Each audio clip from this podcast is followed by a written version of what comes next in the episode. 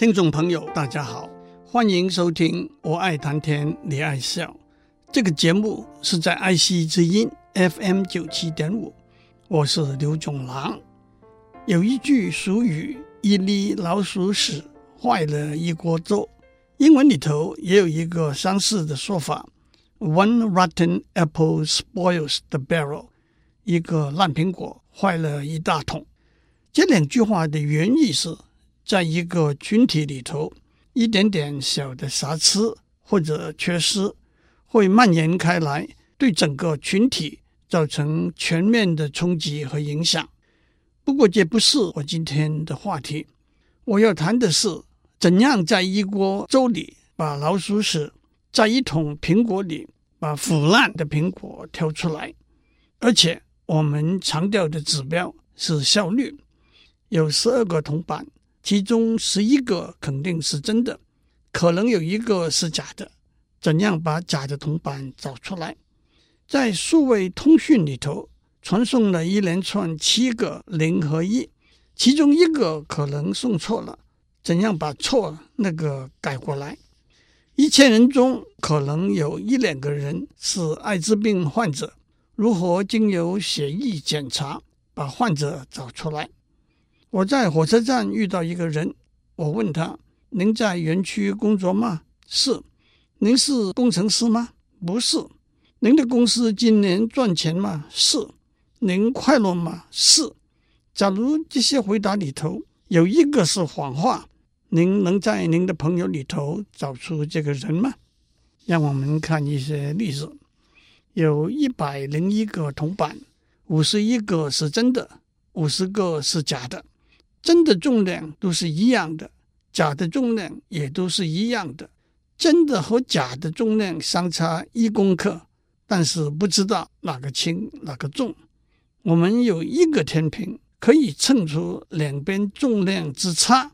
您在这些铜板里头挑出了一个，请用这个天平一次决定挑出来那个铜板是真的还是假的。这听起来很简单的题目。背后倒有一些有趣的数学。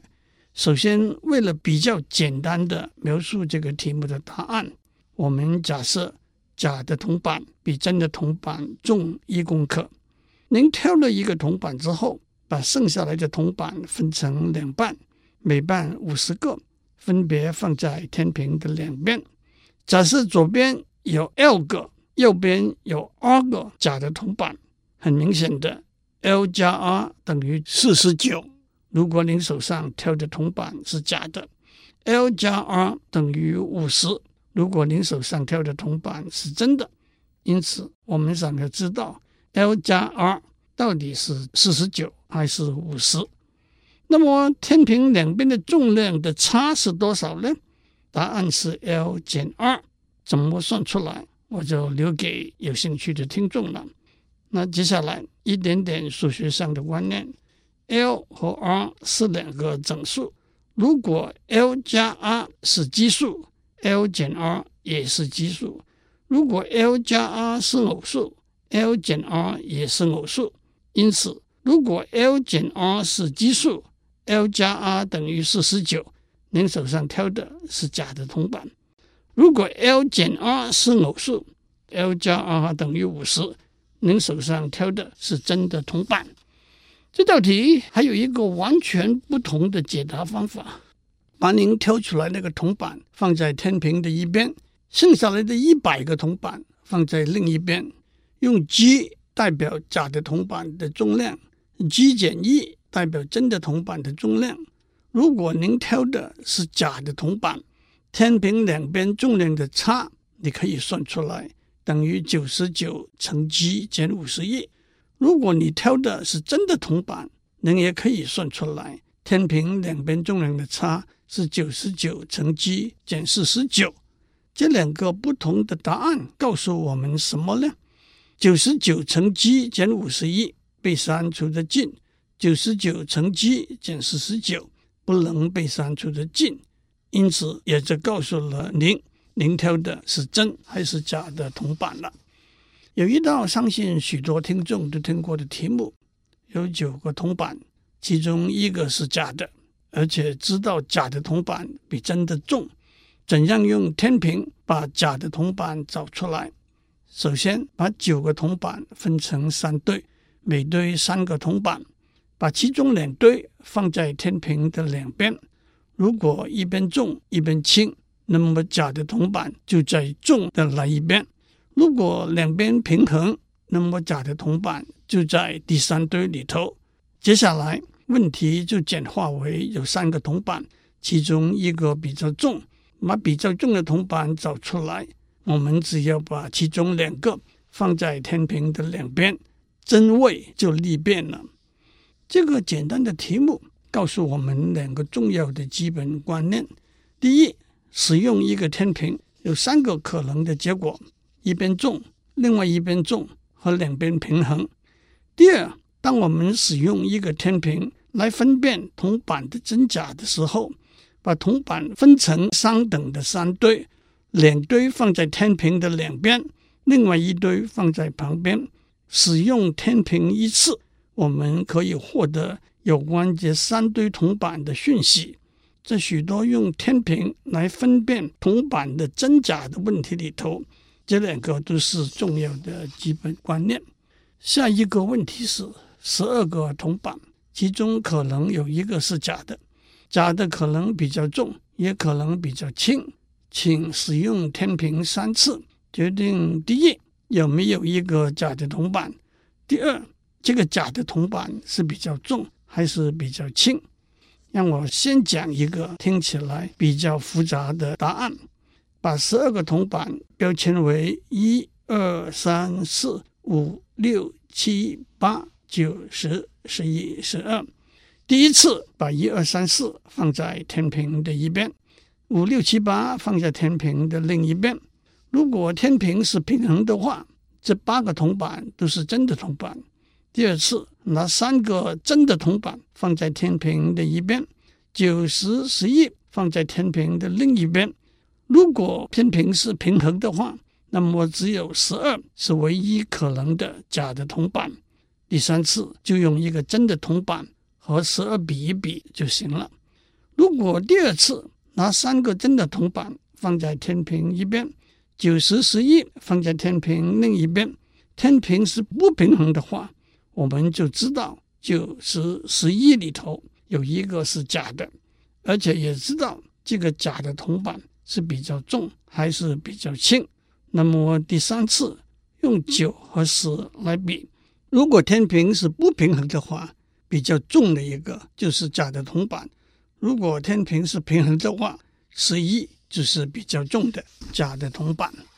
回过头来，如果第一次把一二三四放在天平一边，五六七八放在天平另一边，天平是不平衡的话，假设一二三四那边比较重，五六七八那边比较轻。第二次把一二五放在一边，三四六放在另一边。如果天平是平衡的话，一二三四五六都是真的铜板，只有七或者八是一个比较轻的假的铜板。第三次用七和一个好的铜板相比，答案就出来了。如果第二次把一二五放在一边，三四六放在另外一边，如果一二五那边还是比较重，三四六那边还是比较轻。那有两个可能：一或者二比较重，和六比较轻。第三次把一和二比一比，答案就出来了。但是如果第二次把一二五放在一边，三十六放在另一边，结果一二五那边变得比较轻，三十六那边变得比较重。那有两个可能：三或者四比较重，和五比较轻。第三次。把三和四比一比，答案就出来了。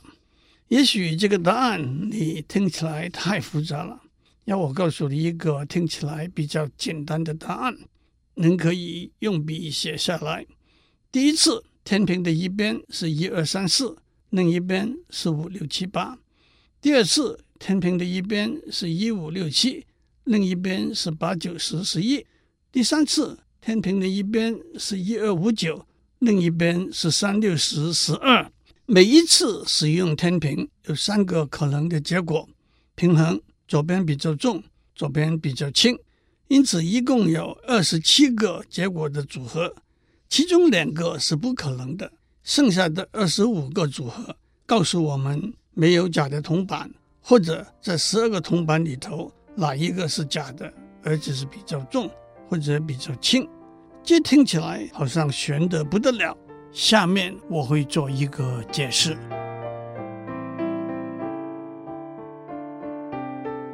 我们在上面讲到一个题目，有十二个铜板，其中可能有一个是假的，而且假的可能是比较重，也可能比较轻。我讲了两个不同的方法来解这一道题。为什么我不厌其详的讲两个不同的方法来解这一道题呢？从算法的观点来看，这两个方法有一个基本上不同的地方。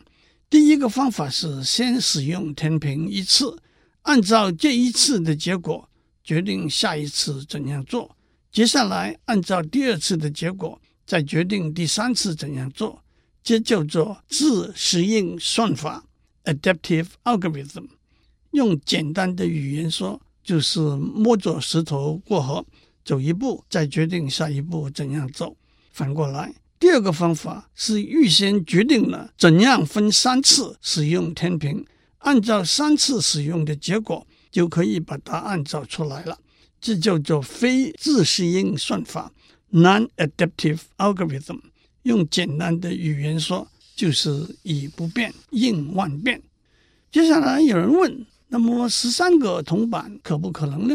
这个问题问得有道理，因为我们在上面讲过，使用天平一次有三个不同的结果，使用天平三次有二十七个结果的组合，十三个铜板的真和假也正好有二十七个可能，全是真的，加上每个铜板可能是比较重或者比较轻，我们能不能找到这么一个算法呢？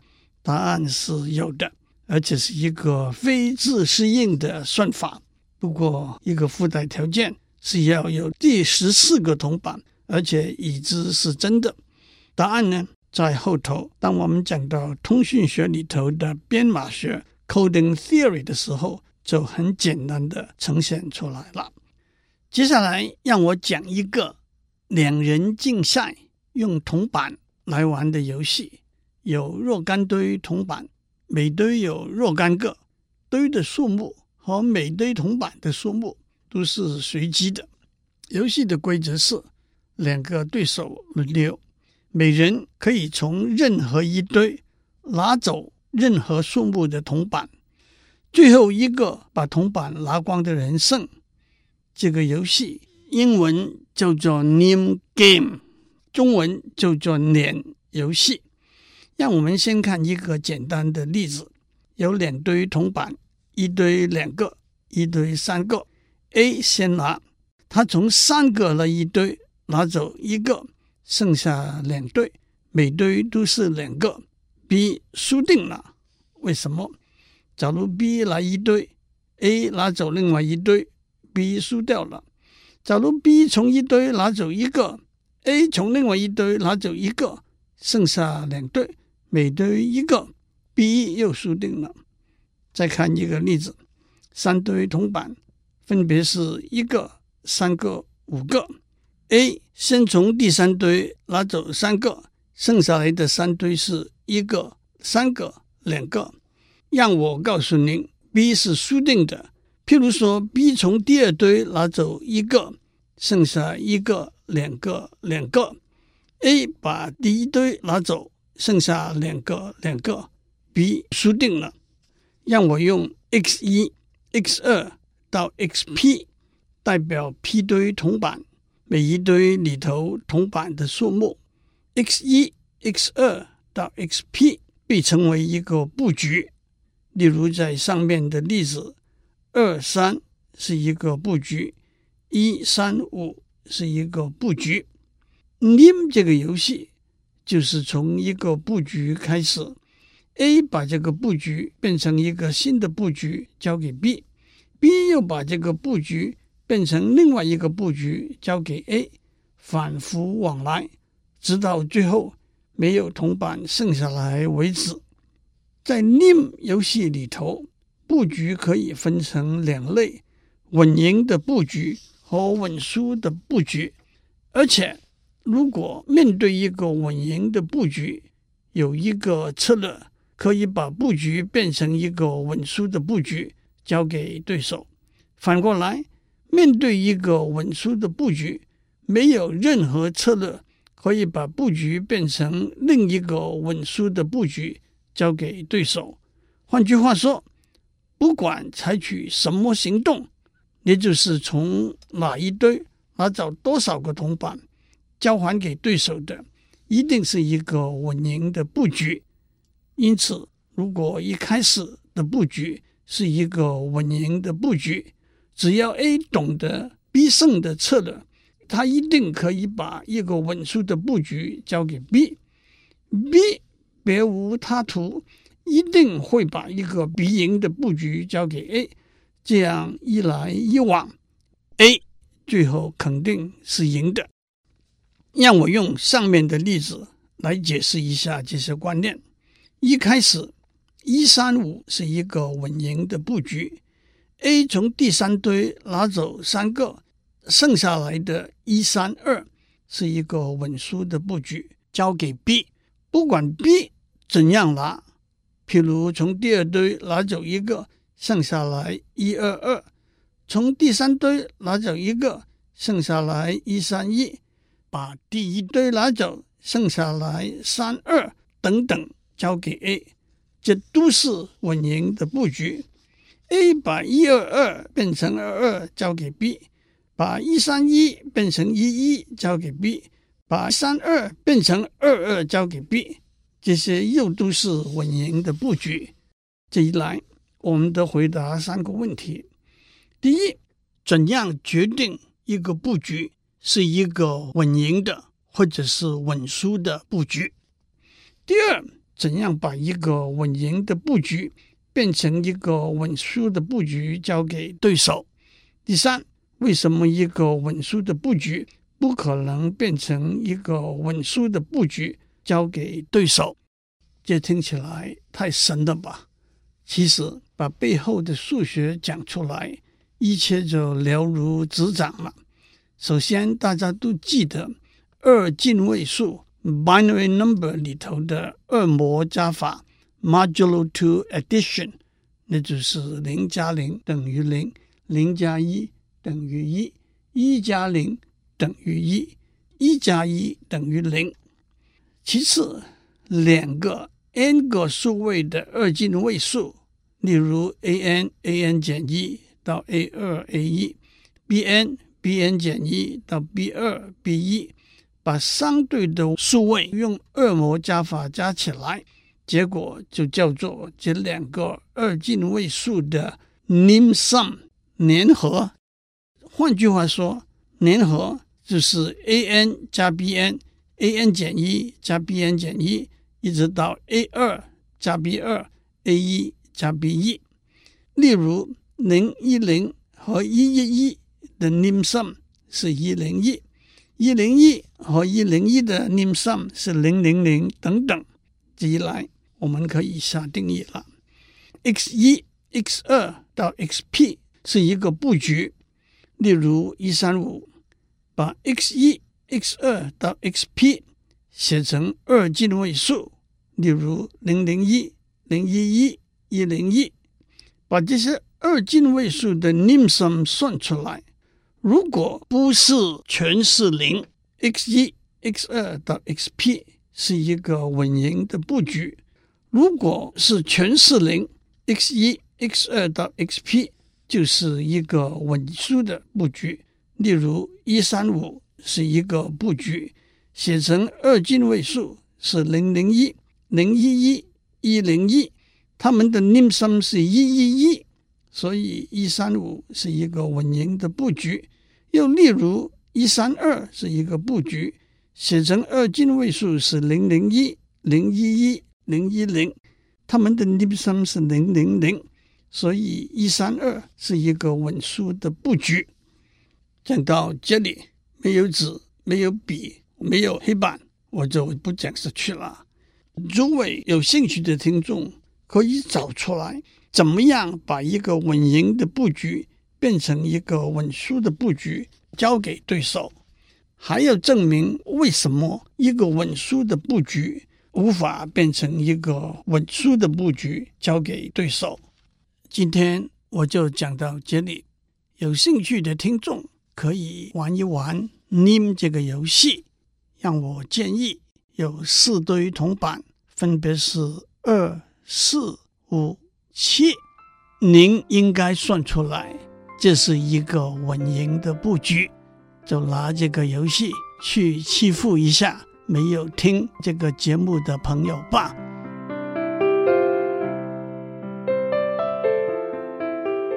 以上内容由台达电子文教基金会赞助播出。